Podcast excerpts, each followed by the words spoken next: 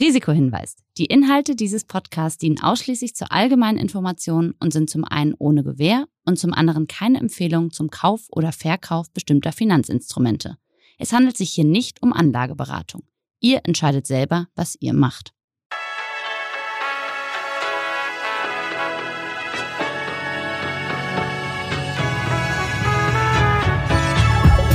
Moin Moin und herzlich willkommen zu Money Money. Heute bei mir zu Gast eine sehr geschätzte Kollegin, die Moderatorin und Influencerin Janine Ullmann. Mit ihr spreche ich über die Investments, die sie mit ihrem Geld anstellt. Und im zweiten Schritt wird dann Christian Röhl zu Wort kommen. Seines Zeichens Finanzmarktexperte und er wird sich dazu äußern, ob es Sinn macht und vor allen Dingen, wie man es am besten macht, in Aktien zu investieren. Viel Spaß! Am liebsten wäre mir, wenn es mal so eine Kapitalanlageform gäbe, die alles ähm, abdeckt. Aber die gibt es halt so leider nicht. Deswegen habe ich äh, angefangen, mich da breiter aufzustellen. Dieser Podcast wird präsentiert von der Commerzbank AG. Herzlich willkommen zu einer neuen Ausgabe von Money Money. Heute zu Gast die bezaubernde, großartige, fantastische Moderatorin Janine Ullmann. Hi. Hi Schön, Steven. dass du da bist. Ja, Janine. ich danke dir. Nein, ich freue mich immer, wenn du da bist. Janine, was bedeutet dir Geld? Äh, Geld ähm, ist für mich tatsächlich ein emotionales Thema und das hat zu tun mit meiner Kindheit und wie ich aufgewachsen bin und ähm, wie ich auch mit Geld groß geworden bin. Wir hatten nämlich keins. Also ähm, ich bin mit meiner Mutter groß geworden, ohne Vater, hatten, also und mit meiner Schwester ähm, in einem Plattenbau in der DDR im Osten, in Erfurt, in so einem ähm, Gebiet, das man jetzt nicht unbedingt als wohlhabend bezeichnen würde. Ähm, und äh, ja, ich glaube, meine Mutti hat sich da immer gut durchgeschlagen. Äh, wir hatten so das, was man brauchte, aber definitiv nicht mehr als das. Also wir waren jetzt nie, ähm, gehörten nicht zu diesen Familien, die ich immer so ein bisschen äh, mit großen Augen bestaunt habe. Und ich weiß noch, ich hatte damals äh, eine enge Freundin in der Schule, die hatten ein Haus. Und das war mal so, dass ich dachte so, wow, das ist so toll. Die haben einfach ein richtiges Haus. Und ich kam so aus meinem kleinen Kinderzimmer, aus dem Plattenbau. Ähm, und bin eben so groß geworden. Und Aber wie hat sich das denn auf deinen Alltag ausgewirkt? Also war das so, dass ihr also gab es Probleme, auch was zu essen zu bekommen? Oder lag es einfach daran, also du hast es gar nicht so richtig gemerkt, aber du konntest dir jetzt nicht jede Woche neue Schuhe kaufen, Dinge für die Schule? Oder? Ich habe es schon gemerkt in dem Fall oder in dem Sinne, ähm, wo wir gewohnt haben, weil das war schon eher ein rauer, also ein rauer Stadtteil, auch bis heute noch. Ähm, da war immer, also von Schlägereien bis äh, äh, Waffengewalt, habe ich alles quasi mitbekommen, direkt vor der eigenen Haustür. Ähm, und das ist natürlich schon was anderes, so groß zu werden. Ähm, trotzdem war das das möchte ich auch betonen, natürlich eine behütete Kindheit durch meine Mutter. Aber ähm, wenn wir einkaufen waren im, im Supermarkt, äh, bei uns hieß das übrigens damals Kaufhalle im Osten, dann wo war einfach nur das Nötigste im ähm, Einkaufswagen. Also wir haben jetzt nicht noch irgendeinen Schnickschnack dazu gekauft, was man, was ich vielleicht heute eher machen würde. Und sowas wie eine Tafel Schokolade war für mich was ultra Besonderes. Also das ist einfach nicht oft für mich abgefallen oder für uns Kinder. Und meine Schwester und ich, wir haben zum Beispiel, wenn wir das Gefühl hatten, wir sind so von der Schule gekommen und hatten so einen richtigen äh, Hieper auf was Süßes, dann haben wir das so gemacht, ähm, dass wir zwei Eier aufgeschlagen haben, also rohe Eier und dann wie hieß das? Ich glaube, das hieß Trinkfit. Das war damals das Kakaopulver in der DDR. Und das haben wir einfach untergemischt. Und das war dann unser, unsere Schokolade, unser Snack. Also ich habe das Gefühl, es gab offensichtlich auch keine Salmonellen in der DDR, ja. weil darüber haben wir uns keine Zum Gedanken Glück. gemacht.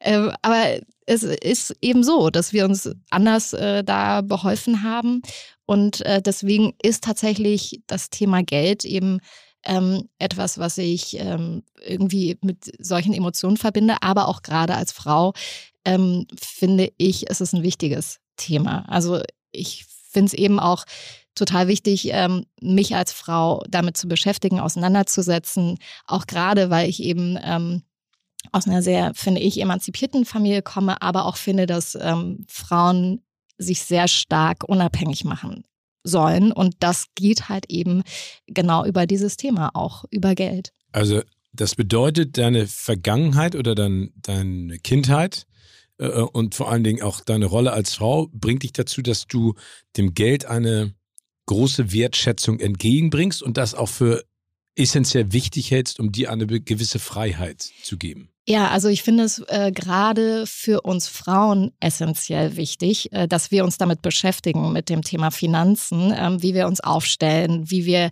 ähm, worein wir investieren zum Beispiel, dass gerade in auch ähm, einer Konstellation, in der es eben früher äh, eher gang und gäbe war, dass der Mann sich darum gekümmert hat, in der Generation noch vor mir oder vor uns, ähm, war das eben genau so. Da hat der Mann äh, gearbeitet, äh, die Frau war meistens zu Hause. Das war auch äh, in den 60er, äh, 70er Jahren äh, sogar noch im Gesetz, äh, in der, im Familienrecht so verankert, dass ganz klar die Aufgabenverteilung geregelt wurde.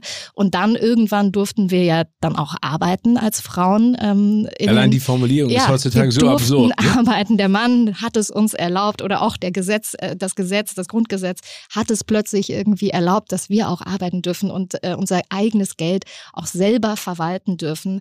Und ich finde, das ähm, ist irgendwie absurd, dass man dass das vor noch wenigen Jahrzehnten tatsächlich so war. Und ähm, zum einen geht es natürlich darum, dass es eine Gleichberechtigung geben muss, äh, gerade auch finanziell zwischen Männern und Frauen.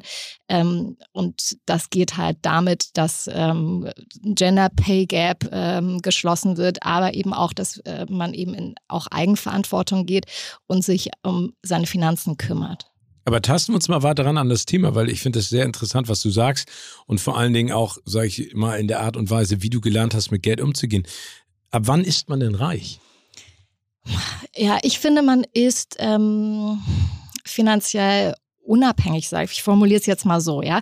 Äh, in dem Moment finde ich, wenn man zum Beispiel, weil wir jetzt gerade schon gedanklich im Supermarkt waren, äh, wenn man sich keine Gedanken darum machen muss, was man sich in den Einkaufswagen legt, zum Beispiel, wenn man sich keine Gedanken darum macht, ähm, ob man seine Rechnungen bezahlen kann, wenn man sich grundsätzlich im Alltag keine, nicht so viele Gedanken und Sorgen um das Thema Geld machen muss. Ich glaube, dann ist man äh, wohlhabend, würde ich sagen. Machst du dir viele Gedanken oder eher wenige? Ähm, beim Einkaufen tatsächlich nicht. äh, das ist auch eines meiner absoluten Luxusgüter. Also ich gebe tatsächlich sehr viel Geld für Essen aus. Ähm, Was man nicht sieht? Das ist sehr nett von dir. Es ist aber eine Tatsache. Vor allen Dingen vor der Pandemie, weil ich dann immer draußen essen war. Mittlerweile koche ich selber. Ähm, aber ich mache mir insofern Gedanken um Geld, ähm, als dass ich mir Gedanken darum mache, wie ich es zum Beispiel anlege und wie ich mich aufstelle finanziell. Darüber mache ich mir Gedanken, ja. Und ist das etwas, was du dir selber beigebracht hast über die Jahre oder gibt es jemanden, der dich da auch professionell berät? Weil du irgendwann gesagt hast, also es gibt ja die unterschiedlichsten Menschen. Würdest du jetzt sagen, du bist, äh, was das Thema Geld angeht, eher konservativ oder eher risikoreich? Mm, also, ich würde sagen, ich bin eine, eigentlich finde ich ganz gute, gesunde Mischung daraus. Ähm, ich finde, es gibt ja so dieses magische Dreieck ne, aus Verfügbarkeit, Sicherheit und Rendite. Und ich finde, am liebsten wäre mir, wenn es mal so eine Kapitalanlageform gäbe, die alles ähm, abdeckt. Aber die gibt es halt so leider nicht. Deswegen habe ich äh, angefangen, mich da breiter aufzustellen. Ähm, ich bin schon auch konservativ, ähm, aber ich gehe zum Teil auch ins Risiko. Ähm, da hat man natürlich eine viel höhere Rendite, aber auch ist halt auch ein bisschen wie Casino spielen. Ne? Okay, also aber das heißt, da geht es dann eher um Aktien zum Beispiel. Okay, also das heißt, du legst dein Geld in Aktien an. Genau, also ich bin in Aktien investiert, ähm, in ETFs. Das ist ja dann ein bisschen die sanftere Form noch von, von Aktien. Ähm, und das, äh, finde ich, ist natürlich ein hohes Risiko und sollte man definitiv auch nur mit dem Geld machen, dass man auch bereit wäre, im schlimmsten Fall zu verlieren, weil damit muss man auch rechnen. Ähm, und aber auch, ich bin auch äh, angelegt so, dass es äh, um Sicherheit geht, aber auch so, dass ich ähm, schnell auch Geld zur Verfügung hätte, wenn ich es bräuchte, weil das brauche ich auch, um mich wohlzufühlen. Und hast du da jemanden, der dich sozusagen rangeführt hat an das Thema? Also du hast es ja von angesprochen, das sind unterschiedliche Generationen. Deine Mutter hatte bestimmt eine bestimmte Einstellung zum Thema Geld, vor allen Dingen, wenn wenig da war. Aber woher holst du dir da sozusagen die Information? Mm, also ich habe tatsächlich angefangen, mich selbst erstmal damit auseinanderzusetzen. Ich habe ganz viel darüber gelesen. Ich höre mir auch Podcasts zu dem Thema zum Beispiel an.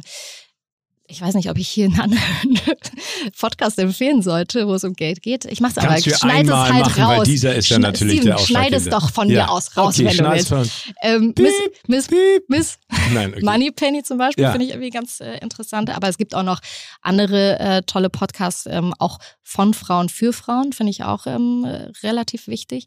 Also sowas, ich lese mir super viel durch. Also gerade wenn es um das Thema Aktien geht und Börse, finde ich das so spannend. Und ich habe dann auch irgendwann äh, für mich gemerkt, am Anfang war das so ein trockenes Thema. Es hat mich irgendwie überhaupt nicht gepackt. Und dann, wenn man sich da so ein kleines bisschen reinfuchst und anfängt, die Sachen zu verstehen, dann macht es einfach richtig Spaß. Also dann finde ich auch, es gibt ja auch manchmal Ereignisse, die dazu führen, dass man das spannend findet. Und äh, es gab so in diesem Jahr erst, Anfang des Jahres, ja diese, äh, diese GameStop-Aktie, die so plötzlich so durch die Decke ging. Und ich glaube, wenn man dann so anfängt und irgendwann mal für sich so ein Thema hat, wo man denkt, wieso ist das passiert? Was, äh, was, äh, warum haben diese Reddit-User da, wie haben die das geschafft? Was sind Hedgefonds? Ähm, wa was sind Shortseller? Also wenn man so anfängt, einfach in dieses Thema so ein bisschen einzutauchen und merkt, wie viel ähm, Power das hat, ähm, und wie uns das tatsächlich auch alles beeinflusst. Und ich glaube, das ging mir irgendwann so,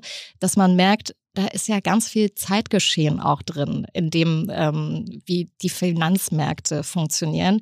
Und da hat es einfach, also jetzt nicht, hat jetzt nichts mit der GameStop-Aktie zu tun, aber äh, Aber da lag Klick gemacht bei dir und du weißt jetzt, viel weiter, musst. nee, schon viel, viel länger her. Ähm, das wäre relativ aktuell, das Thema ähm, noch. Aber ähm, irgendwann gab es den Punkt, wo ich dann angefangen habe, wenn man das so global betrachtet, das sehr spannend zu finden. Aber das heißt, du setzt dich aktiv mit diesem Thema auseinander und investierst auch selber in bestimmte Aktien, Genau. Aber ich, also. die du kaufst und auch handelst damit. Ja, Wow. ich ähm, habe auch zwei, drei Menschen um mich herum, die sich sehr gut damit auskennen, ähm, die mich auch ab und zu, also mit denen ich mich auch ab und zu über Themen auseinandersetze. Ähm, aber ich glaube, entscheidend ist schon, dass man, weil bei Aktien, das ist einfach, äh, das kann, das wissen wir nach oben und nach unten gehen. Und ähm, wir haben es vor alle am Anfang der Pandemie gemerkt, ähm, da haben viele, viele Menschen sehr, sehr viel Geld verloren. Also das ist halt wirklich super risikoreich. Ähm, deswegen würde ich da nie empfehlen, mit der ganzen, mit seinem ganzen Vermögen in Aktien zum Beispiel zu gehen. Also das heißt, du hast in Anführungszeichen Spielgeld, mit dem du aktiv sowas machst, aber dann auch auf der anderen Seite genug Geld zur Sicherheit, das auch schnell verfügbar ist, um das investieren zu können oder vielleicht dich aus einer misslichen Lage zu befreien. Auf der anderen Seite, ich meine, ich kriege das ja auch von meinen Freunden und Freundinnen mit, wenn du anfängst in Aktien zu investieren, musst du ja auch wirklich dabei bleiben. Das ist ja nicht so ein Ding, du kaufst das und wartest dann irgendwie zehn Jahre und sagst dann, ups, was? Die ist um 8000 Prozent gestiegen, sondern du musst ja immer am Ball bleiben. Ja. Und das macht dir auch Spaß. Ja, also ich, äh, es gibt Freunde von mir, die machen das tatsächlich jeden Morgen, stehen die um sechs, sieben auf und dann äh, beschäftigen sich erstmal nur damit, irgendwie die erste halbe Stunde des Tages. Das mache ich jetzt nicht. Ähm, ich interessiere mich aber dafür und ich gucke dann natürlich regelmäßig rein und gucke mir auch an, wie sich das entwickelt. Gold, Immobilien, all das ist nichts für dich gewesen bisher oder in Zukunft? Also ich bin sehr interessiert äh, an Immobilien. Ich finde auch, Steven, ganz ehrlich, wenn jetzt hier Leute zuhören aus Hamburg, alles in Alsternähe, die ganz normalen Eckdaten, äh, bitte einfach äh, an meinen Instagram-Account. Also äh, wenn, wenn sie ihr irgendwas gerade verkaufen möchtet. Oder ganz ehrlich, Meinst du eine Einzimmerwohnung, 12 Quadratmeter für eine halbe Million Euro? Das kriegst du bestimmt an der Alster. ja, oder ganz ehrlich, einheiraten ist mir doch auch wurscht. So am Ende, weißt du, dann, dann ebenso. Das ist Aber- eine gute Lösung. Also, sie ist zu haben, haben Sie eine Wohnung an der Alster und kennen sich mit Aktien aus. Janine Ullmann ist Ihre Frau. Nein, aber ich würde gerne zu dem Thema Frau nochmal zurückgehen, weil du, ich finde, du hast da äh, sehr viel Wert drauf gelegt und ich finde, es ist auch ein ganz wichtiges Thema. Ähm, ist es für dich als selbstständige, arbeitende, geldverdienende Frau wichtig, das Feedback von einer Frau zu bekommen, weil du das Gefühl hast, dass ähm, Männer, also rein geschlechtlich anders agieren und äh, die andere Empfehlung aussprechen würden? Also hast du da auch mal einen Vergleich angestellt? Mm, Also die Freunde von mir, die tatsächlich ähm, viel auch mit Aktien handeln und ähm, auf, auf einer ganz anderen Ebene sich auch nochmal damit beschäftigen. Ähm, das sind tatsächlich männliche Freunde. Aber ähm, ich habe mir das tatsächlich rausgesucht, diese Art von Podcast, ja, weil sie Frauen sind. Und ähm, weil, äh, glaube ich, man da doch nochmal ein bisschen anders rangeht und ich das einfach gerne verstehen wollte. Ähm, vielleicht war das auch unbewusst, ähm, aber ich irgendwie fand ich eben genau diesen Ansatz, äh, dieses sich zu, dieses Wort immer, ne, aber sich zu empowern ähm, als Frau, weil man eben sich mit gewissen Themen und Finanzen ist einfach ein großes, wichtiges Thema, ähm, das ich übrigens gerne schon in der Schule gelernt hätte. Das wäre großartig gewesen. Finde ich auch. Es gibt viele Themen, die ich gerne in der Schule gelernt ja, hätte, ne? die wichtig gewesen wären fürs ja. Leben danach, aber, aber die kriegt ich, man nicht unbedingt. Ja, aber ich finde tatsächlich, also alles, was so rund um Wirtschaft, Ökonomie, also diese Themen, die mir wirklich im Alltag helfen, hätte mir besser gefallen, als so binomische Formeln auszurechnen, muss ich sagen. Auch die können helfen. Hm, Bist du denn ja? eine Zockerin? Mm, ja, also bei Aktien natürlich irgendwie in eine gewisse, in gewisser Art schon, ähm, weil man nie weiß, ähm, ob das Unternehmen, in das man da rein investiert, in fünf Jahren überhaupt noch existiert. Ähm, von daher muss man da, also man zockt da natürlich oder ich zock da in dem Moment natürlich. Aber ich versuche zumindest, mich insofern, wenn es überhaupt da möglich ist, abzusichern, ähm, als dass ich da viel lese und ähm, auch in Aktien teilweise investiere, bei denen ich weiß, ähm, die gibt es auch schon eine ganze, Länger. ganze Weile. Ja. Ja, also ich finde das Thema sehr spannend. Ich, ich Investierst du auch in Aktien? Oder in ja, ETFs? ich bin da ehrlich gesagt total konservativ. Ne? Also ich glaube, ich mache das in Aktienfonds und ich bin da selber gar nicht aktiv dabei. Nummer eins habe ich nicht die Zeit. Nummer zwei habe ich nicht das Interesse wie du. Ich glaube, wenn man sich reinliest, ähm, dann kann ich das nachvollziehen und ich sehe einfach viele Freunde, die damit so viel Zeit verbringen, ne, die ständig auf ihr Handy schauen und gucken, ob die Aktienkurse hoch oder runter gegangen sind und dann sagen verkaufen oder kaufen. Ich kenne auch genügend Geschichten, wo Leute richtig vor die Wand gefahren Absolut, sind, ne, weil auch. die bis zum letzten Punkt gesagt haben, ach, die, die ist jetzt schon so hochgegangen, jetzt äh, bleibe ich noch ein bisschen dran ja. und dann ist es am Ende alles in die Hose ja. gegangen. Deswegen ähm, sage ich, das ist so wie Casino, ne? Also wie im Casino zu stehen und irgendwie da zu spielen. Ähm, deswegen sollte man genau überlegen, worauf man setzt und wie viel. Womit hast du denn dein erstes Geld verdient?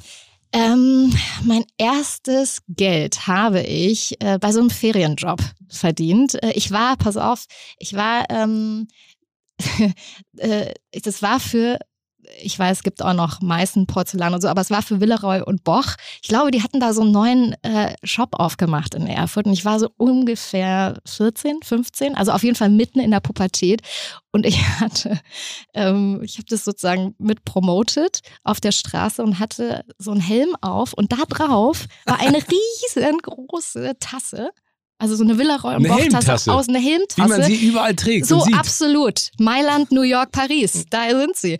Ähm, aus Styropor. Und um meine Hüfte hatte ich mit so einem Gurt angebunden so eine, so die Untertasse, die passende natürlich dazu. Und so nee, bin ich dann wie, durch die wie Stadt die gelaufen. und das Biest. So du hättest da ja mitspielen können. Ja, wir beide hätten das ja dann perfekt eigentlich. Ja, das ist Wahnsinn. Ich sag mal, und, und, äh, und, und, was hast du da verdient? Erinnerst du das noch? Äh, nee, das weiß ich ehrlich gesagt nicht mehr. Ich weiß aber, dass dann, also das war jetzt nicht, ich glaube, das war jetzt wirklich nicht viel. Äh, ich würde mal sagen, 3,50 Mark oder so. Und ähm, dann meinen ersten richtigen Job, ähm, auch noch in der Schulzeit, äh, da habe ich gekellnert, so ganz klassisch. Äh, und habe dort, ich weiß noch, mein allererster Arbeitstag, man musste ja dann auch diese Kennerklamotten tragen, ne, mit so schwarze Hose, weiße Bluse ähm, und so hohe schwarze Schuhe. Nichts von all dem hatte ich vorher. Ich musste mir das, es war wirklich irgendwie, ich musste da rein investieren quasi, um da zu arbeiten. Aber ich hatte ein ganz großes Ziel. Ähm, ich wollte nämlich mit meiner damals besten Freundin ähm, nach Gran Canaria. Und das war sozusagen das Ziel, warum wir beide dort angefangen haben zu kellnern. Und unser erster Tag, der ging 13 Stunden. Und ich dachte wirklich so, wollen die mich verarschen, Leute? Ich kann da auf diesen hohen Schuhen auch nicht mehr laufen. Es war alles furchtbar. Ich musste am Anfang an diesem Zapfhahn stehen. Meine der Schlange, meine Schlange wurde immer länger. Irgendwie bei mir kam immer nur Schaum raus, bis der Chef dann, glaube ich, dachte so, ey, die Alte, schick sie einfach irgendwie mal kurz irgendwie lieber äh, die Gläser abholen und so. Und äh, das war dann so, dass wir tatsächlich jedes Mal dachten, okay, wir müssen nachrechnen, wie viel Geld haben wir jetzt schon zusammen? Das ist jetzt Tag so und so viel, wie viel Geld haben wir jetzt zusammen? Und dann an dem Tag, an dem wir wussten, so, Freunde, unser Gran Canaria Urlaub, der steht. Wir haben jetzt genug Geld dafür verdient. Haben wir wirklich so beide Schürze ausgezogen und gekündigt. Und so, Aber so ciao. richtig so, Mic so, Drop. Ciao. Ne? ciao. Wir also sind oft Gran Canaria. Ja. Die Crazy Girls. Das ist wirklich. Und dann eben, das war so ein richtiger Touri Gran Canaria Urlaub mit 16. Ja, wie man, genau wie man sich das Ja, aber so muss man das machen. Dafür, ja. dafür verdient man ja auch Geld. Absolut. Um Spaß zu haben. Ja. Ne? Nicht nur um das anzulegen. Obwohl ich jetzt gerne nochmal zum Anliegen kommen würde. Wenn du die Aktien selber kaufst, ne? Mhm. für welche, sage ich mal, Firmen denn? Also mhm. bist du breit gestreut oder sagst du jetzt, keine Ahnung, äh, Rohstoffe oder es gibt ja auch Immobilienfonds in der Art und Weise oder gibt es Tech-Unternehmen oder sagst du Amazon? Vor zehn Jahren wäre das wär schön, cool ne? gewesen. Ne? Stell dir vor. Nee, aber, aber wie gehst du da vor? Gibt es da spezielle Interessengebiete für ja, dich? Ja, also äh, ich, äh, es gibt tatsächlich Interessengebiete, es gibt äh, Dinge oder, oder Firmen, die ich zum Beispiel gut finde. Ähm, also ohne dass ich jetzt so super konkret werden möchte, aber äh, ich glaube, so eine Firma, in die du vielleicht möglicherweise auch investieren würdest, ist zum Beispiel Disney. Also Disney-Aktien habe ich unter anderem. Sehr gut. Ja. Und denen geht es ja immer denen besser. Denen geht es ganz gut gerade. Obwohl auf der anderen Seite, die haben ja Riesenprobleme dadurch, dass die Parks alle nicht aufmachen. Deswegen machen aber die Verluste, Aktie aber, äh, steigt gerade tatsächlich. Ja, ich meine, die haben ja auch mit Disney Plus da, glaube ich, mhm. den Jackpot gerade gereicht. Okay, aber da, da hörst du dann auch auf deine Freunde, Kollegen oder auf die, die dich beraten und zusätzlich guckst ja. du halt auch, was dir, was dir, also wonach gehst du denn dann? Na, du guckst musst du auf die Kursentwicklung oder guckst du auf die Sympathie zu einer bestimmten Beides, Aktie? also im besten Fall beides. Ähm, weil äh, natürlich guckt man auch ein bisschen, was passiert da womöglich demnächst. Und Disney Plus war natürlich, ähm, ich glaube, für jeden, der in Disney investiert, ein guter Punkt zu sagen, okay, dann kauft man zum Beispiel nach, ähm, weil da konnte man sich gut vorstellen, dass dadurch die Aktie steigen könnte. Ich bleibe mal im Konjunktiv. Ne? Und ähm, deswegen so den Markt natürlich ein bisschen zu beobachten und dann auch darauf zu achten, ähm, was gerade passiert ähm, bei der jeweiligen Firma. Das ist auf jeden Fall auch entscheidend. Bist du dann Aber auch anfällig für so Markttrends? Also wenn du von irgendjemandem hörst, ey, du musst unbedingt das und das kaufen, informierst du dich oder gehst du dann auch mal volle Luzi rein? Also ich wünschte, jemand hätte zum Beispiel zu mir gesagt vor, vor einer Weile, du musst unbedingt die Amazon-Aktien äh, kaufen. Ähm, also am Ende ist es immer die eigene Verantwortung. Klar kann, kann ich auch darauf hören, was jemand mir sagt, aber stell dir vor, die geht dann den Bach runter. Also man weiß es am Ende ja auch nicht. Es ist wirklich, ähm, ist so ein bisschen, was ich auch total spannend finde, ist ja der Kunstmarkt. Ähm, trotzdem äh, ist das zum Beispiel was, das würde ich jetzt gar nicht sehen als ähm, Investment und dann auch als äh, Verkauf quasi, also als, als Wertanlage, um sie dann wieder weiter zu verkaufen. Ähm, von sowas, wenn ich jetzt Kunst kaufen würde, könnte ich mich davon wahrscheinlich gar nicht trennen. Aber ich finde den Kunstmarkt und den Aktienmarkt, ähm, das ist so ein bisschen ähnlich. Weil auch beim, im Kunstmarkt es ist immer so eine Riesenblase. Auch da weiß man nie genau, warum welcher Künstler jetzt gerade komplett durch die Decke geht. Manchmal sind es auch Künstler, die sind, haben nicht mal eine akademische, oder was heißt nicht mal, aber die haben keine akademische Ausbildung und dann sind die aber dann gehen die halt so steil nach oben in den Preisen.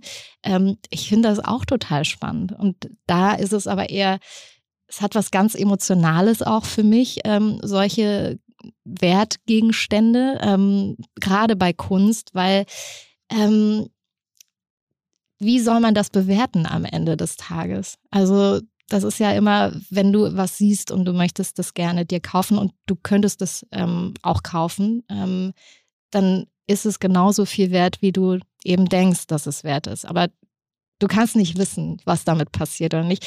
Und deswegen ist das etwas, ähm, wenn ich mir zum Beispiel Kunst anschaue, würde ich nicht unbedingt, ich weiß, es gibt ja ganz viele, die auch da rein investieren.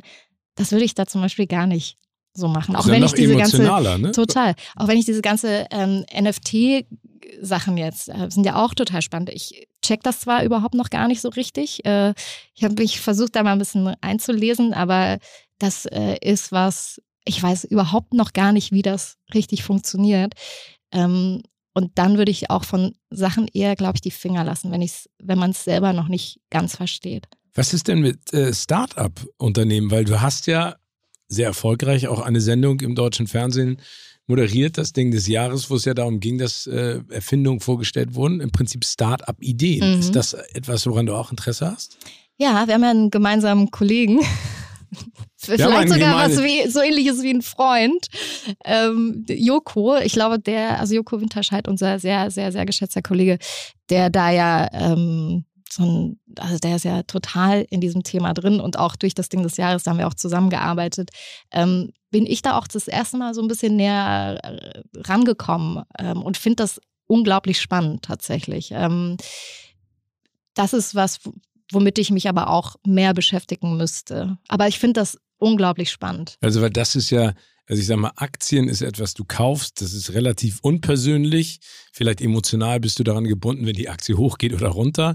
Äh, Kunst ist ja etwas komplett anderes. Ne? Du kaufst etwas, was dir subjektiv gut gefällt und willst es im Prinzip nicht verkaufen. Aber ein Start-up ist ja etwas, was du finanzieren, gründen kannst, was du persönlich mit Emotionen, Kontakten auch aufbaust. Absolut. Also das ja auch etwas. Absolut, ja, definitiv. Okay, also das, das könnte, das könnte also auch. Ich kann mir das auch gut vorstellen, sagen wir es mal so. Gibt es Learnings, die du über die Jahre jetzt aus der Art und Weise, wie du dein Geld verteilst und anlegst, gezogen hast? Also Dinge, die du nicht mehr machen würdest oder Dinge, auf die du dich mehr konzentrieren möchtest in Zukunft? Also was ich nicht mehr machen würde, ich habe das einmal gemacht, da war ich so 18, äh, 19 ähm, und das ist, worüber wir gerade gesprochen haben, ähm, wenn man etwas nicht versteht, ähm, dann sollte man es nicht unterschreiben. Ähm, das, Was hast du unterschrieben und nicht hab, verstanden? Ich habe tatsächlich, glaube ich, mit 19 mal ähm, ein, äh, in etwas investiert, ähm, wo ich relativ glimpflich, muss ich sagen, Gott sei Dank wieder rausgekommen bin aber alleine schon, ähm, was man da auch einmalig dann bezahlt, ähm, was einem ja dann auch niemand so richtig gut erklärt in diesem Moment. Ähm, und das ist dann Lehrgeld, muss ich ehrlich sagen. Also das Geld war dann weg, das war dann für mich Lehrgeld und ähm, da habe ich auch. warum hast du das Geld ausgegeben? Weil dir jemand gesagt hat, du sollst es machen oder du hast geglaubt, es wäre gut oder? Ich dachte, das wäre eine ganz gute Investition. Ja. Und ähm, das war, also Gott sei Dank ist es dann so ausgegangen, wie es ausgegangen ist. Ähm, aber ich, das würde ich auf jeden Fall mittlerweile immer so handhaben, dass man Dinge, die man gut versteht, die transparent sind, dass man denen dann auch äh, glauben kann, wenn man ein gutes Gefühl dafür hat und sich äh, gut informiert hat. Mit dem Wissen, wie würdest du aktuell eine Million Euro anlegen? Eine Million?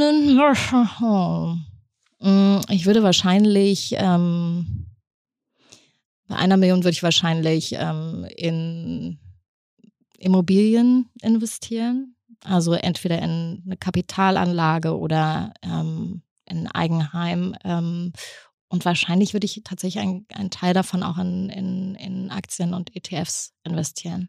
Risikoreich. Ich würde aber auch äh, einen Teil äh, sehr renditearm wahrscheinlich äh, irgendwo liegen haben, ohne dass man da für irgendwas bekommen könnte. Also es wäre tatsächlich so, ich würde irgendwie immer versuchen, ähm, das Geld auf, auf so diese drei Pfeiler zu setzen. Auf das magische Dreieck. Auf das magische Dreieck. Das magische The Dreieck. Ähm, du hast eben schon gesagt, du hast einmal Geld sehr schlecht investiert. Gab es noch eine andere schlechte Investition in deinem Leben? Mm. Nee, es gab eine sehr, sehr gute Investition. Das ist doch viel schöner. In mein Leben. Ähm, eine sehr gute Investition in mein Leben, eine sehr schlaue Investition war, ähm, hat jetzt gar nichts mit Geld zu tun, sondern ähm, war äh, mich im Journalismus weiterzubilden. Also ähm, ich habe irgendwann, da war ich so kurz vor meinem 30. Geburtstag, ähm, hatte ich dann das Gefühl, ich möchte eigentlich gerne mal das grundlegend lernen, was ich die ganze Zeit mache, nämlich äh, journalistisch zu arbeiten und zwar von allen Seiten und auch redaktionell und auch, ne, also von wie macht man Beiträge bis hin zu, ähm, wie schneidet man, wie recherchiert man, wie macht man eben all dieses. Und ähm, habe das dann beim NDR gemacht. Ähm, das war auch risikoreich. Es war auch so ein bisschen wie in Aktien investieren, weil ähm, ich mich da anderthalb Jahre komplett aus meinem eigentlichen Beruf ähm, der Moderation rausziehen musste, ähm, zeitlich, weil das sonst gar nicht anders äh, ge geklappt hätte. Und ähm, ich habe eben dieses journalistische Volontariat gemacht und ähm, das war eine Investition in mich. Und das war gut. Also am Ende. Es war risikoreich, aber es hat sich sehr ausgezahlt. War das denn finanziell auch risikoreich, weil du den anderen Job nicht ausüben konntest? Oder hast du selber Geld sozusagen investiert? Oder war das dann vom NDR sozusagen vergütet mit einer Pauschale von 450 Euro. Also das so ungefähr. Und ähm, ich muss sagen, ich habe ja sehr gut gearbeitet, ähm, auch schon sehr erfolgreich und deswegen musste, hatte ich da jetzt nicht so viel Stress, was das angeht. Ähm, aber äh, natürlich hat man immer irgendwie das Gefühl, man möchte ja so vorankommen und in dem Moment war es eher gefühlsmäßig so, als würde man ein Stückchen zurückgehen, so ein paar Schritte, ähm, bis ich dann aber also ich wusste, mein Bauchgefühl sagt, das ist richtig, ich möchte das machen, ich möchte diesen Weg gehen und ähm, ich würde sagen, äh, das war genau richtig. Wo siehst du dich denn wie mit deinem Vermögen in den nächsten 10, 20 Jahren? Was wäre dein großer Traum? Mm, also mein großer Traum wäre, dass ich ähm, nach wie vor mit dem, was ich mache, was ich sehr liebe, meinem Job, ähm, Geld verdiene und ähm, dass ich äh, mit einer ähm, Familie irgendwo in irgendeinem Schloss. Schloss natürlich. So, auf Gran Canaria. Auf Gran Canaria. So, so, genau, so eine kleine Farm. So, weißt du, sowas finde ich gut. Das finde ich auch cool. Das finde ich irgendwie ganz cool. Mit so Schafen und, und Hühnern und so. Finde ich gar nicht schlecht. Letzte Vielleicht Frage. Vielleicht nicht unbedingt Gran Canaria. Hört bei Geld für dich die Freundschaft auf? Äh, das kommt drauf an. Also es gibt ja Situationen, ähm, wo man jemandem auch mal aushelfen kann oder jemand einem aushelfen kann oder wie auch immer. Äh, da würde ich sagen, nicht, weil da unterstützt man eher jemanden.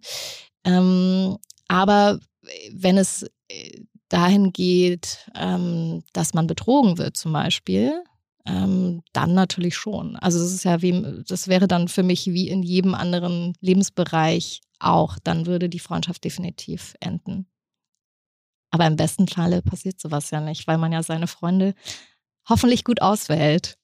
Ja, aber das Interessante ist ja trotzdem, dass Geld äh, sogar äh, das Blut, das dicker als Wasser ist, also ne, ob das jetzt äh, familiär oder auch äh, enge Freunde sind, immer die Gepflogenheiten gegenüber der anderen Person ändern. Es kommt halt auch tatsächlich drauf an, ähm, was mit dem Geld passieren soll. Ähm, wenn man natürlich jemandem Geld gibt und der investiert das in irgendwas, was total den Bach runtergeht, dann spielt der natürlich mit diesem ganzen Risiko und äh, dem Vermögen einer anderen Person.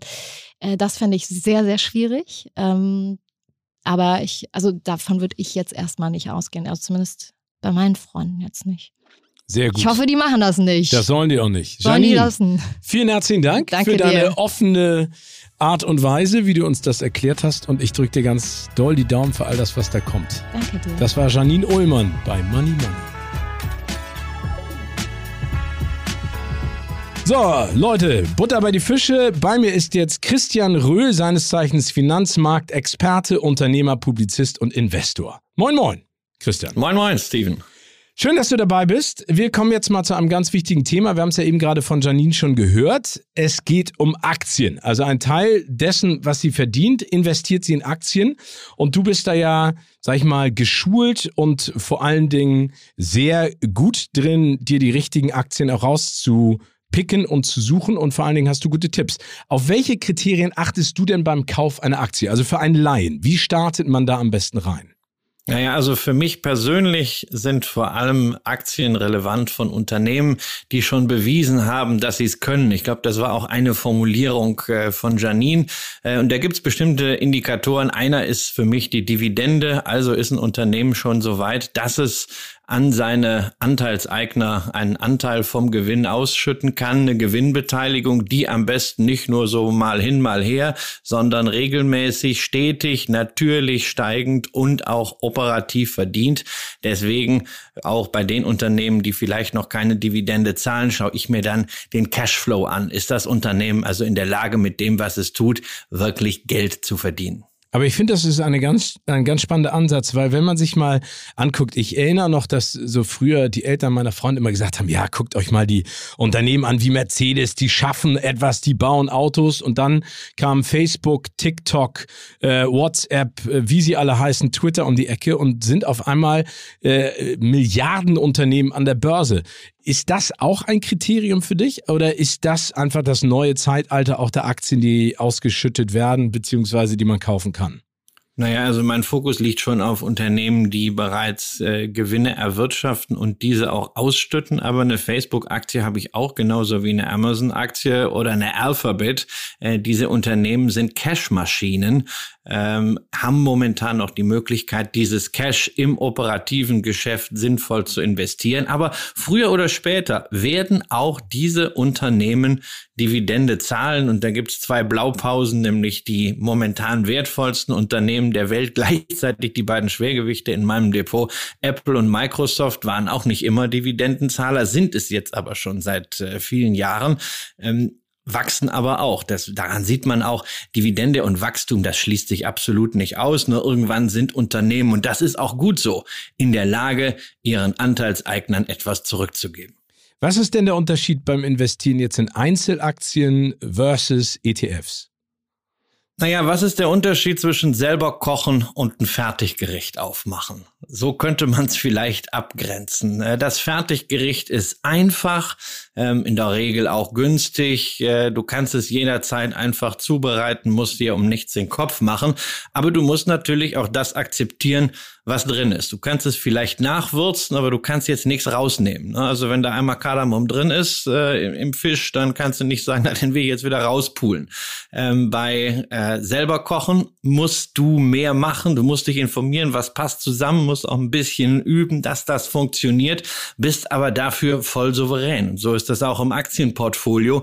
Man muss sich mehr drum kümmern, hat aber dann eben auch etwas Individuelles. Also würdest du sagen, dass wenn man selber in Einzelaktien investiert, muss man kontinuierlich am Ball bleiben? Also heißt das morgens und abends checken? Also da gibt es ja nicht im Prinzip so eine richtige Ruhepause, oder doch?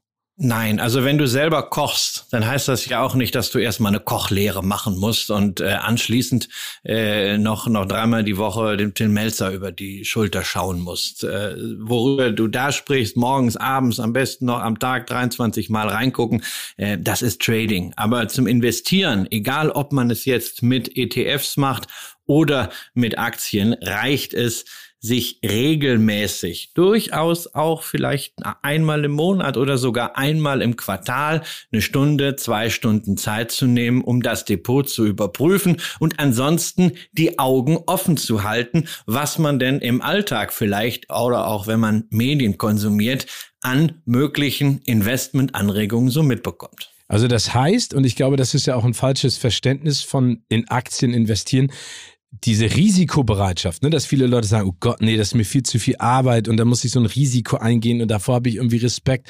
Also du hast es ja eben gerade angesprochen, es geht um Unternehmen, die Dividende ausgeschüttet haben, also sag ich mal, schon ein Standing in dieser Branche genießen, aber diese Risikobereitschaft kann man auch minimieren. Also man muss gar nicht extrem die ganze Zeit wankelmütig sein und Angst davor haben, dass, Vermö dass das Vermögen verschwindet, oder doch? Du musst dich vor allen Dingen fragen, was ist denn eigentlich Risiko und welche Art von Risiko meinst du? Ja, für viele, auch Menschen aus der Finanzbranche, ist Risiko ja einfach nur die Schwankung, ne? statistisch Volatilität, Standardabweichung. Wie stark geht's denn rauf und runter, dieses alltägliche Hin und Her, dieses Grundrauschen? Das hat aber eigentlich mit dem Investment in die Aktie als Unternehmensanteil wenig zu tun, sondern nur damit, was passiert am Handelsplatz, an der Börse. Ähm, für mich ist das große Risiko, dass es bei einem Unternehmen operativ nicht läuft. Und deswegen schaue ich vor allem auf die Zahlen, schaue auf die Cashflows, schaue auf die Umsatzentwicklung. Läuft das Geschäft, was die Börse draus macht, wie die das bepreist? Ist heute so, morgen so. Wenn ein Unternehmen erfolgreich wirtschaftet, wird das über die Zeit sich auch entsprechend im Börsenkurs widerspiegeln. Und dazwischen habe ich meine Dividende, beziehungsweise das Unternehmen macht Cashflows, macht vielleicht Aktienrückkäufe. Für wen lohnt sich denn deiner Ansicht nach das Investment in Aktien? Was für ein Typ Mensch sollte man sein, wenn man sein Vermögen oder sein Geld so anlegen möchte? Grundsätzlich für jeden, äh, der überhaupt etwas Sinnvolles mit seinem Geld anstellen möchte. Ähm, denn äh, also das Geld auf dem Sparbuch zu, äh, liegen zu lassen, das ist ja keine Alternative mehr. Und äh, das Geld soll Rendite bringen und man möchte ja vielleicht auch, wenn man schon als Konsument ständig Geld ausgibt, äh, andererseits Teil der Wirtschaft sein. Und Aktien sind eben nichts anderes als Beteiligung an Unternehmen und wenn ich dann entsprechend viele habe, auch Beteiligung an der Wirtschaft. Insofern grundsätzlich für jeden. Wie immer ist es eine Frage der Dosis. Was kann man aushalten an Schwankungen? Wie wichtig ist einem das Thema Schwankungen? Welchen Zeithorizont hat man? Und dann ist die Frage, was man selber mitbringen möchte an Zeitinvestment. Also möchte man sich ein bisschen mehr drum kümmern, dann kann man es mit voller Souveränität mit Einzelaktien machen. Möchte man möglichst wenig damit zu tun haben, dann sind Fonds beziehungsweise ETF in erster Linie die erste Wahl. Aber das eine schließt das andere ja nicht aus. Man sollte nur mal aufpassen, dass man nicht zu viel Überschneidungen hat. Das ist sehr, vielen Dank erstmal dafür. Das ist, finde ich, eine sehr schöne Einschätzung. Es gibt ja aber auch genügend äh, oder reichlich Menschen, auch in meinem Freundeskreis, die dann irgendwie auf einen zustimmen und sagen, oh Gott, ich habe investiert, ich habe heute einen unfassbaren Gewinn gemacht. Würdest du denn sagen, dass das Investment in Aktien also auch kurz- und mittelfristig hilft, das Vermögen aufzubauen? Also, dass man da kurz einsteigt, um sich ein paar Euro zu verdienen? Oder siehst du das auch eher als etwas, weil du es eben gerade angesprochen hast, ähm, dass man das langfristig auch tut, weil sich der Markt, der Börsenmarkt ja auch kontinuierlich ändert und vielleicht auch das Unternehmen selber?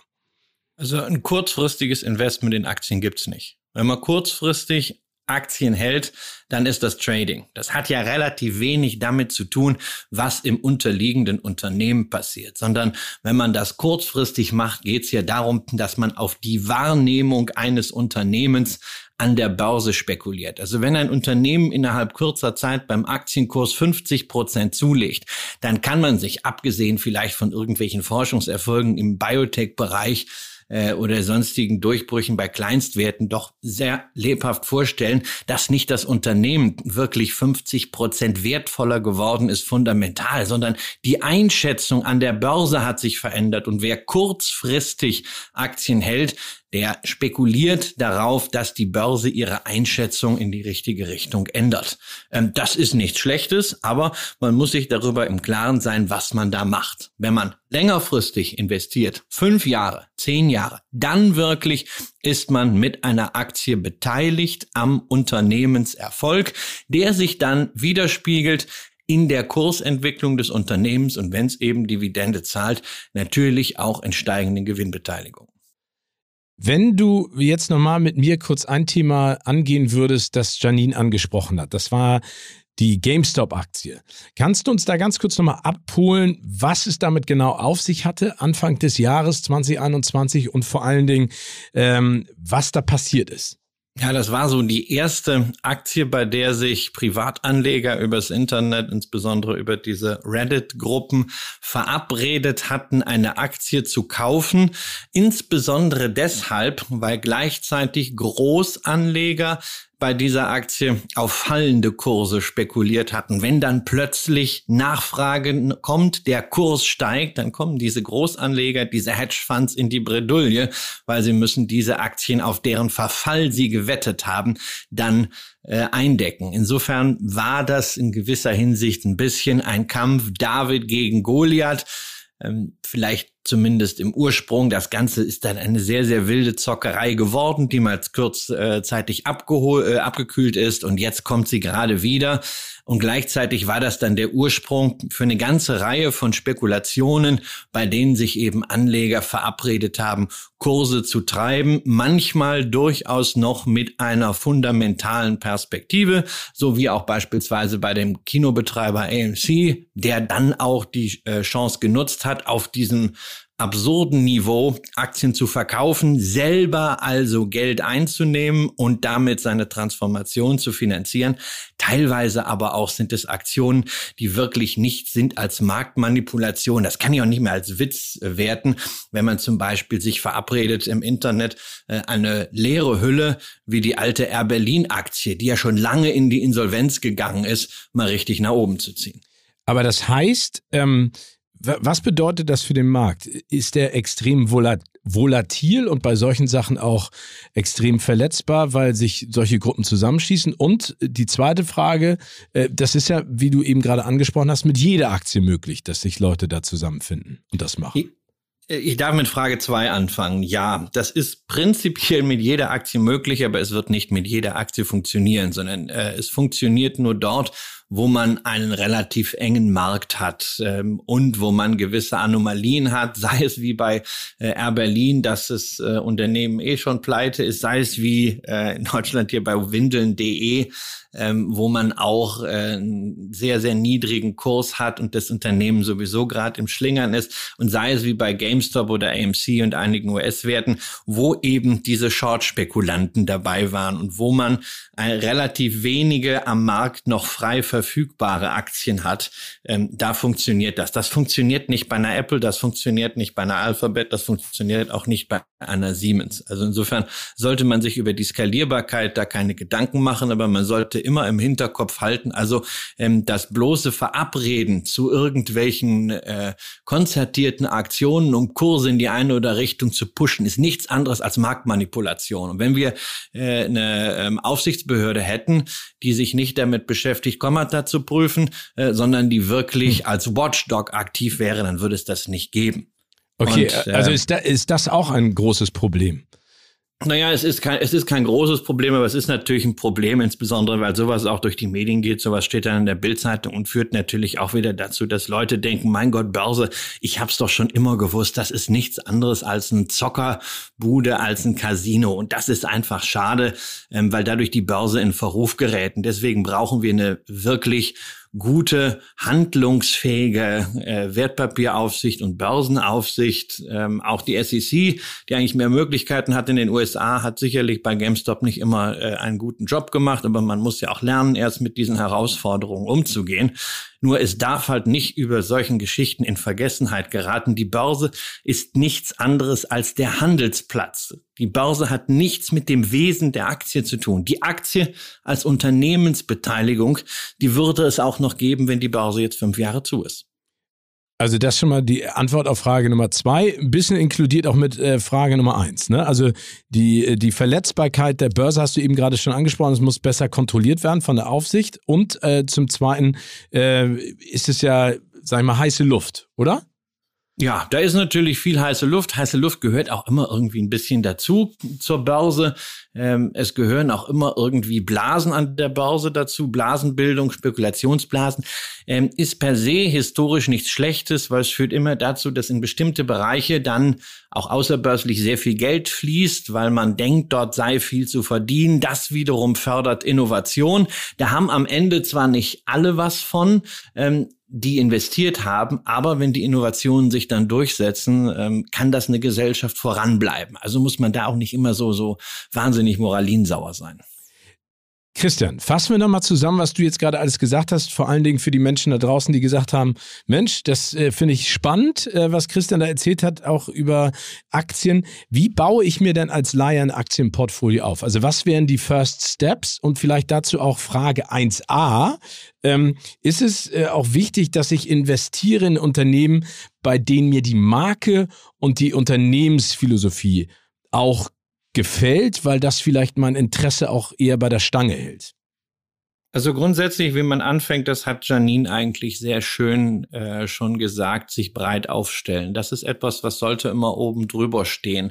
Ähm, dass man nicht wettet, sondern dass man dieses Einzelrisiko, dass immer irgendetwas bei einzelnen Unternehmen schiefgehen kann, ohne dass man das rechtzeitig erkennt und dass man eingreifen kann, dass man das wegkriegt. Und das geht eigentlich nur über eine möglichst breite Streuung. Die kann man automatisch haben, wenn man sich zum Beispiel einen ETF auf einen weltweiten Aktien Aktienindex kauft, da habe ich verschiedenste Länder drin, da habe ich verschiedenste Währungen drin, da habe ich verschiedenste Sektoren drin, was besonders wichtig ist. Oder ich mache das einfach selber. Ähm, und ich brauche auch keine 1800 äh, Papiere im Wertpapierdepot, sondern ich kann auch mit 20 oder mit 30 Wertpapieren wirklich eine breite Streuung haben nach unterschiedlichen Ländern, Währungen und Sektoren. Und ein Ansatzpunkt dafür, einzelne Aktien zu finden, sind natürlich Erfahrungen aus dem Alltag. Wie Peter Lynch, ein äh, legendärer US-Fondsmanager, äh, es immer formulierte, mit offenen Augen durch die Welt gehen. Ähm, und da merkt man ja vielleicht, okay, das ist ein Produkt, das mag ich, das ist ein Service, den nutze ich, da werde ich reingezogen. Was steckt denn eigentlich für ein Unternehmen dahinter?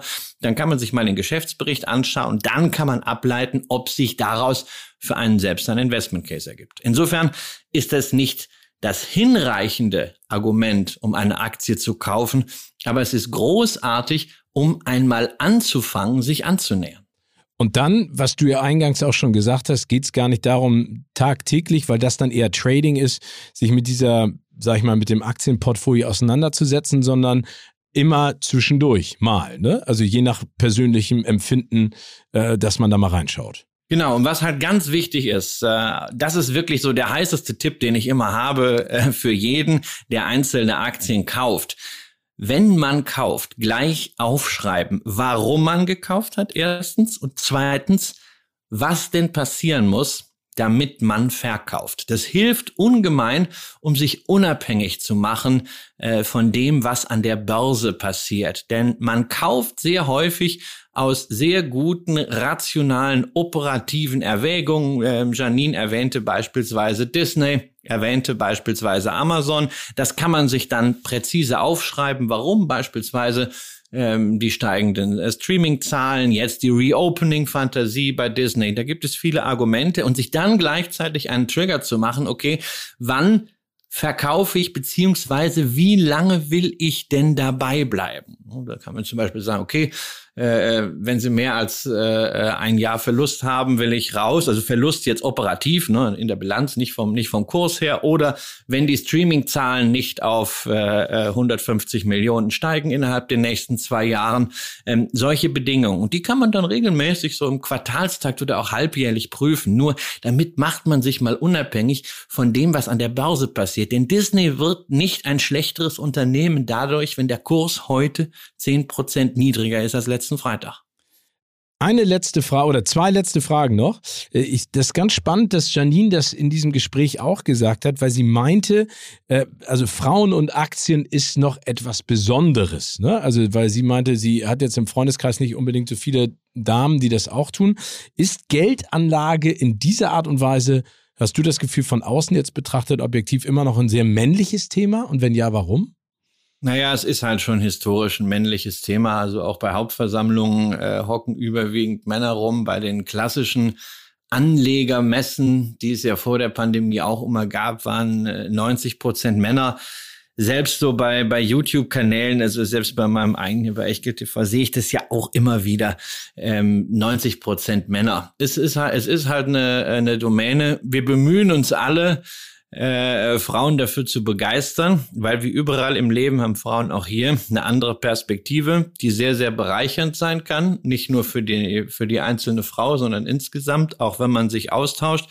Ähm, aber das ist ein Prozess. Und insofern kann ich auch verstehen, was Janine gesagt hat, dass sie, wenn sie sich austauscht, gerade wenn es so Veranstaltungen sind, lieber erstmal in ein äh, ähm, Universum geht, wo ansonsten auch nur Frauen sind. Nicht, weil man Frauen andere Inhalte vermitteln müsste oder ähm, weil die Inhalte ähm, für Frauen anders aufbereitet werden müssen, sondern weil es einfach eine, eine andere Situation des Wohlfühlens ist. Das kann ich verstehen. Wenn man dann einmal drin ist, das merkt man auch, ist völlig egal, ob da vorne ein Mann oder eine Frau steht, ob man mit einem weiblich oder männlich dominierten äh, Auditorium diskutiert, ob man in einer weiblichen oder männlichen Gruppe ist, sobald man sich mal ein bisschen sicherer fühlt. Aber für den Anfang ist es sicherlich sehr, sehr entscheidend, dass man da so eine etwas weiblichere Annäherung hat. Und deswegen finde ich, äh, äh dass Frauen wie, wie Katja Eckert oder Jessica Schwarzer, Carola Ferstel ähm, einen ganz großartigen Job machen. Und die letzte Frage, mein lieber Christian, und das ist eine Gegenfrage zu dem, was äh, ich auch Janine schon gefragt habe. Wie würdest du denn derzeit eine Million Euro anlegen, investieren? Ja, die Frage ist natürlich immer, ist diese eine Million das einzige, was ich habe oder habe ich auch ansonsten schon etwas? Das ist immer bei, bei dieser Frage sehr, sehr wichtig, weil man natürlich in den Portfolio-Kontext gehen muss. Ne? Also jemand, der schon ein Wertpapierdepot hat äh, über eine halbe Million, ähm, der ist vielleicht eher auch geneigt, sich mal eine Immobilie zu kaufen, als jemand, der schon zwei Eigentumswohnungen hat, aber keine einzige Aktie. Da muss man entscheiden. Also ich bin bereits äh, sehr, sehr gut äh, diversifiziert und würde auch äh, alles Geld, was jetzt zusätzlich kommt, immer wieder diversifiziert investieren.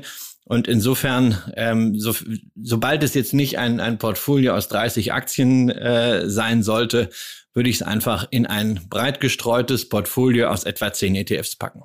Super. Christian, vielen herzlichen Dank für diesen Einblick in die große weite Welt der Aktien und danke für die Tipps und vor allen Dingen auch äh, diese Starthilfe für Menschen, die sich da mit diesem Thema noch nicht so gut auskennen, aber in Zukunft sicherlich den Schritt wagen werden. Herzlichen Dank, bleibt gesund und munter und bis zum nächsten Mal. Danke.